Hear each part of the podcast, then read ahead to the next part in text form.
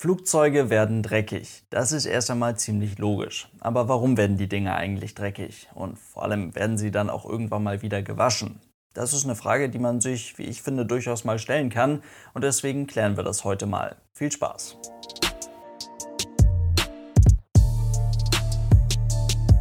Und damit hallo und ganz herzlich willkommen. Ich hoffe, es geht euch gut. Die wichtigste Antwort direkt mal vorweg. Ja, Flugzeuge werden tatsächlich gewaschen und das ist auch aus vielerlei Gründen wirklich ziemlich wichtig. Wir klären auch gleich, wie die Flugzeuge gewaschen werden. Ob eine Maschine gewaschen wird und in welchen Abständen die gewaschen wird oder sowas, darüber macht man sich als Passagier wahrscheinlich erst dann Gedanken, wenn man mal vor einem wirklich dreckigen Flugzeug steht. Davor passiert vieles sicherlich tief im Unterbewusstsein. Aber es ist ja kein Geheimnis, dass uns ein Unternehmen deutlich sympathischer und seriöser vorkommt, wenn man von außen ganz klar erkennen kann, dass dieses Unternehmen Acht auf seine Sachen gibt. Heißt, das Unternehmen hat saubere Gebäude, hat gut ausgestattete Mitarbeiter, die nach außen hin einen qualifizierten, kompetenten Eindruck machen, fährt mit sauberen LKWs durch die Gegend oder aber betreibt eben saubere, gewaschene Flugzeuge. Und alles, was jetzt größer ist als ein Auto, ist ja schon wieder was Besonderes, wenn es da um Saubermachen geht. Gerade bei Flugzeugen wird das ziemlich schnell sehr tricky, denn da fängt das ja schon bei der Farbe an. Die meisten Flugzeuglackierungen sind zu einem Großteil weiß. Also wir können viele Fluggesellschaften, viele Lackierungen vieler Fluggesellschaften damit abhaken, wenn wir von einer weißen Basis sprechen, auf der man dann ein Logo und einen Schriftzug findet. Und auch das ist natürlich schon wieder kein Zufall, denn so eine Flugzeuglackierung soll oder muss natürlich möglichst vielen Leuten gefallen. Und wenn man da größtenteils weiß benutzt, dann schafft man es sehr schnell, eine moderne, seriöse und irgendwo auch minimalistische Lackierung hinzubekommen, was mit der Farbe Senfgelb oder Gold sicherlich nicht so einfach möglich ist. Ein weiterer Punkt, der sich zum aktuellen Zeitpunkt recht gut innerhalb der Lufthansa-Gruppe beobachten lässt, ist, dass eine große Airline-Gruppe, wie eben die Lufthansa-Gruppe, mit vielen verschiedenen Flugbetrieben, vielen großen Flugbetrieben, diesen weißen Basislack nutzt, um den Aufwand möglichst gering zu halten, wenn innerhalb der Airline-Gruppe mal Flugzeuge durchgetauscht werden sollen oder müssen.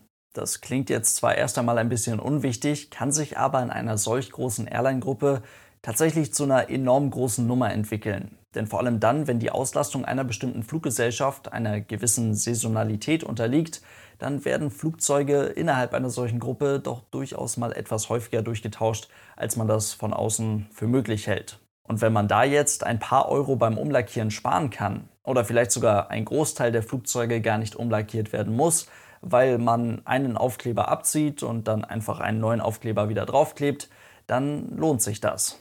Da geht es ja aber auch natürlich nicht nur um ganze Flugzeuge, sondern vor allem auch um Ersatzteile. Ein ganz tolles Beispiel dafür, weil es eben so schön auffällig ist, sind Triebwerksverkleidungen. Wie oft hat man das bitte schon am Flughafen gesehen, wenn man da mal auf der Aussichtsterrasse steht und sowas, einfach mal durch die Flugzeuge durchschaut, hat man das bei TUI Fly, bei Condor, bei Lufthansa, bei allen möglichen Airlines schon mal gesehen, dass die Triebwerksverkleidung einfach verschiedene Farben hat. Gerade bei TuiFly in Zusammenarbeit mit Air Berlin war das immer so richtig schön auffällig, weil da halt eben die Farben so gar nicht zueinander passen. Da gab es dann Boeing 737, die tagelang mit einer gelb-rot-gelben Triebwerksverkleidung durch die Welt geflogen sind oder halt komplett in Air Berlin Farben lackierte 737, die dann auf der linken Seite auf einmal ein TuiFly Winglet dran hatten und auf der rechten Seite ein ganz normales Air Berlin Winglet. Nur weil man das ansonsten ja perfekt passende Ersatzteil halt gerade nicht in der richtigen Lackierung da hatte. Das ist natürlich vollkommen funktionstüchtig, was man da zusammengewerkelt hat, sieht aber dann eben doch ein bisschen komisch aus. Und auch das ist tatsächlich ein Grund dafür, warum die Triebwerke der Eurowings-Flotte mal grau waren, jetzt aber Stück für Stück weiß lackiert werden. Ganz einfach, weil bei der großen Mami die Triebwerke eben auch weiß sind. Eine größtenteils weiße Flugzeuglackierung sorgt aber ganz einfach auch für effizienteres Fliegen. Denn obwohl ein Flugzeug fast die ganze Zeit in einer ziemlich lebensfeindlichen und unangenehmen Umgebung bei um die minus 55 Grad Celsius unterwegs ist, muss vieles innerhalb dieser Maschine gekühlt werden. Allein die Reibung mit der Umgebungsluft sorgt schon für einen Temperaturunterschied. Viel interessanter ist da aber natürlich die nahezu dauerhafte direkte Sonneneinstrahlung über den Wolken, und ich meine, wir kennen das ja alle im Sommer mit einem schwarzen T-Shirt, das absorbiert diese Einstrahlung. Uns wird dann sehr, sehr warm. Und ein weißes T-Shirt, das reflektiert einen Großteil dieser Einstrahlung. Und dann wird uns nicht ganz so schnell warm. Und beim Flugzeug ist das halt genau das gleiche Prinzip. Weniger erforderliche Kühlleistung sorgt dann ganz einfach für einen geringeren Spritverbrauch und das wiederum unterm Strich für geringere Kosten. Dazu ist ein farbiges Flugzeug, wenn es dann eben die ganze Zeit einer solch direkten Sonneneinstrahlung ausgesetzt ist, recht schnell, recht unschön ausgeblichen und das passiert bei einem weißen Flugzeug eben auch nicht. Die weiße Lackierung hat aber einen großen Nachteil und zwar wird weiß recht schnell dreckig, beziehungsweise kann man jeglichen Dreck auf dem weißen Untergrund natürlich sehr gut sehen und ein Flugzeug wird schneller dreckig als man denkt. Denn ein Flugzeug ist erst einmal natürlich eine Maschine, die zahlreiche Betriebsflüssigkeiten benötigt, um vernünftig arbeiten zu können. Das kann zum Beispiel Hydraulikflüssigkeit sein oder Öl oder andere Schmierstoffe, die natürlich an allen möglichen beweglichen Teilen des Flugzeuges oder innerhalb der Triebwerke zuhauf verwendet werden. Und dann benötigt man auch noch Treibstoff und das auch noch in riesigen Mengen und dann wird das ganze Zeug auch noch verbrannt. Also so ein bisschen was passiert da schon.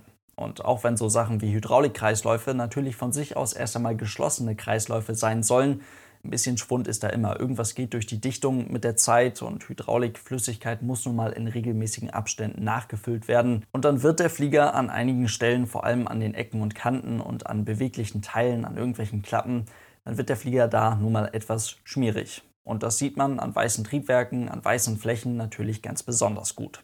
Dazu kommt, so ein Flugzeug wird natürlich auch richtig benutzt und das am besten den ganzen lieben langen Tag. Das bedeutet, an den Reifen entsteht beispielsweise Gummiabrieb. Der klebt dann nicht nur auf der Landebahn, die muss übrigens genau aus diesem Grund auch in regelmäßigen Abständen sehr aufwendig gereinigt werden, weil sonst die Oberfläche der Landebahn an diesen Stellen, wo eben der Gummiabrieb drauf ist, richtig unangenehm rutschig werden kann, wenn es nass wird. Aber so ein Zeug klebt dann eben auch unter den Flugzeugtragflächen. Dann gibt es beispielsweise noch Insekten. So doof es klingt, davon nimmt man in niedriger Flughöhe natürlich ohne Ende mit. Das heißt, die gesamte Stirnfläche des Flugzeuges wird auf kurz oder lang irgendwann voll mit Insekten sein, ist davon absolut übersät. Jetzt kommt aber noch der größte Übeltäter und das ist meist tatsächlich ganz einfach Wasser. Wasser in großen Mengen und der darin oft enthaltene oder mitschwimmende Dreck.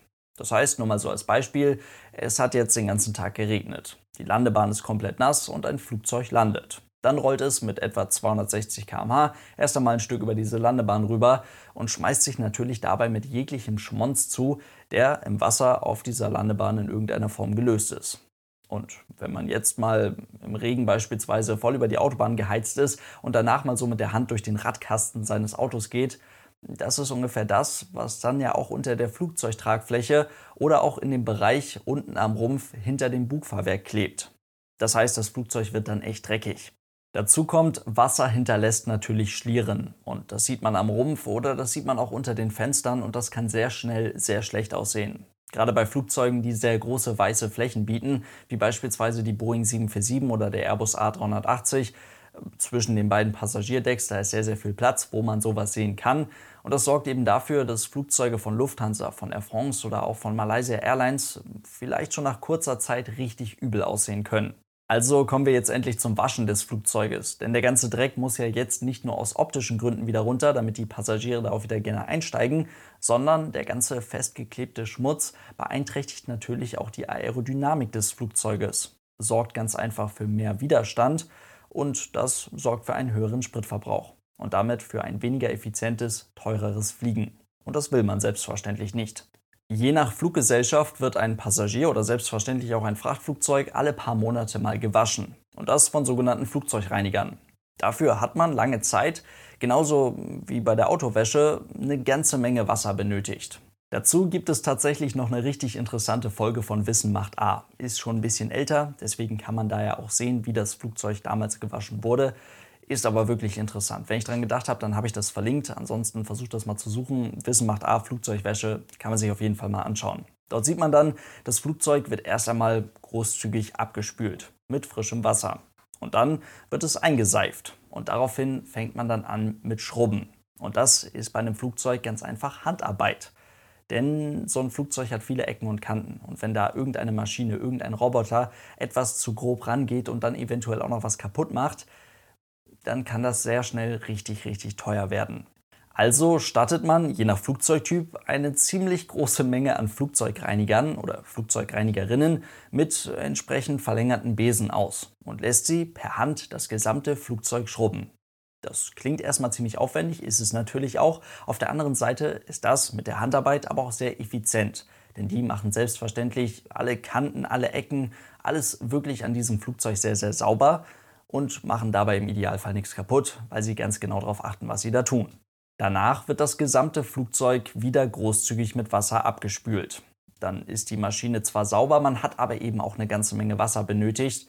Und das Wasser muss dann erst einmal wieder aufwendig gereinigt werden, damit man es ganz normal in die Kanalisation geben kann. Und gerade bei großen Flugzeugen, bei einer Boeing 747, waren das so um die 10.000 Liter Wasser, die man für eine solche Flugzeugwäsche benötigt hat. Bei einem Airbus A380 sind es sogar etwa 13.000 Liter Wasser, die da benötigt wurden.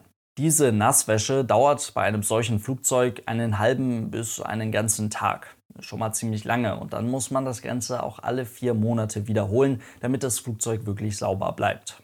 Tja, macht man heute eigentlich nicht mehr. Heute werden Flugzeuge trocken gereinigt. Mehr oder weniger zumindest. Denn man trägt jetzt ein speziell dafür entwickeltes Reinigungsmittel auf. Das wird dann wieder von Hand eingerieben, man lässt es einweichen und wird dann wieder abgewischt. Das verbraucht natürlich deutlich weniger Wasser. Ein bisschen ist in diesem Reinigungsmittel selbstverständlich mit dabei, aber man benötigt etwa ein Hundertstel der eben genannten Menge, um ein solches Flugzeug zu reinigen. Das heißt bei einer Boeing 747 nur noch um die 100 Liter Wasser, um das Flugzeug sauber zu bekommen. Dazu wird die Maschine durch das spezielle Reinigungsmittel auch quasi versiegelt. Das klingt erstmal ganz gut, sorgt dann auch tatsächlich dafür, dass die Maschine nur noch alle sechs bis acht Monate so gereinigt werden muss. Trotzdem ist das Ganze nochmal eine ganze Ecke aufwendiger. Man braucht mehr Leute und mehr Zeit, um ein großes Flugzeug trocken zu reinigen.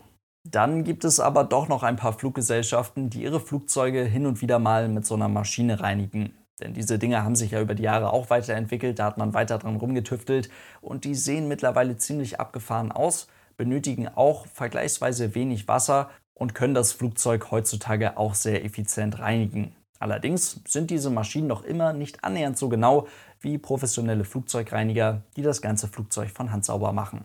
Das heißt, auch wenn ein Flugzeug ein verdammt hochmodernes Gerät ist, richtig gute Flugzeugwäsche ist noch immer Handarbeit und wird es wahrscheinlich auch noch eine ganze Weile bleiben. Und damit soll es das für heute mit dem Thema gewesen sein. Vielen lieben Dank fürs Zuhören und dann bis zum nächsten Mal. Macht es gut und tschüss.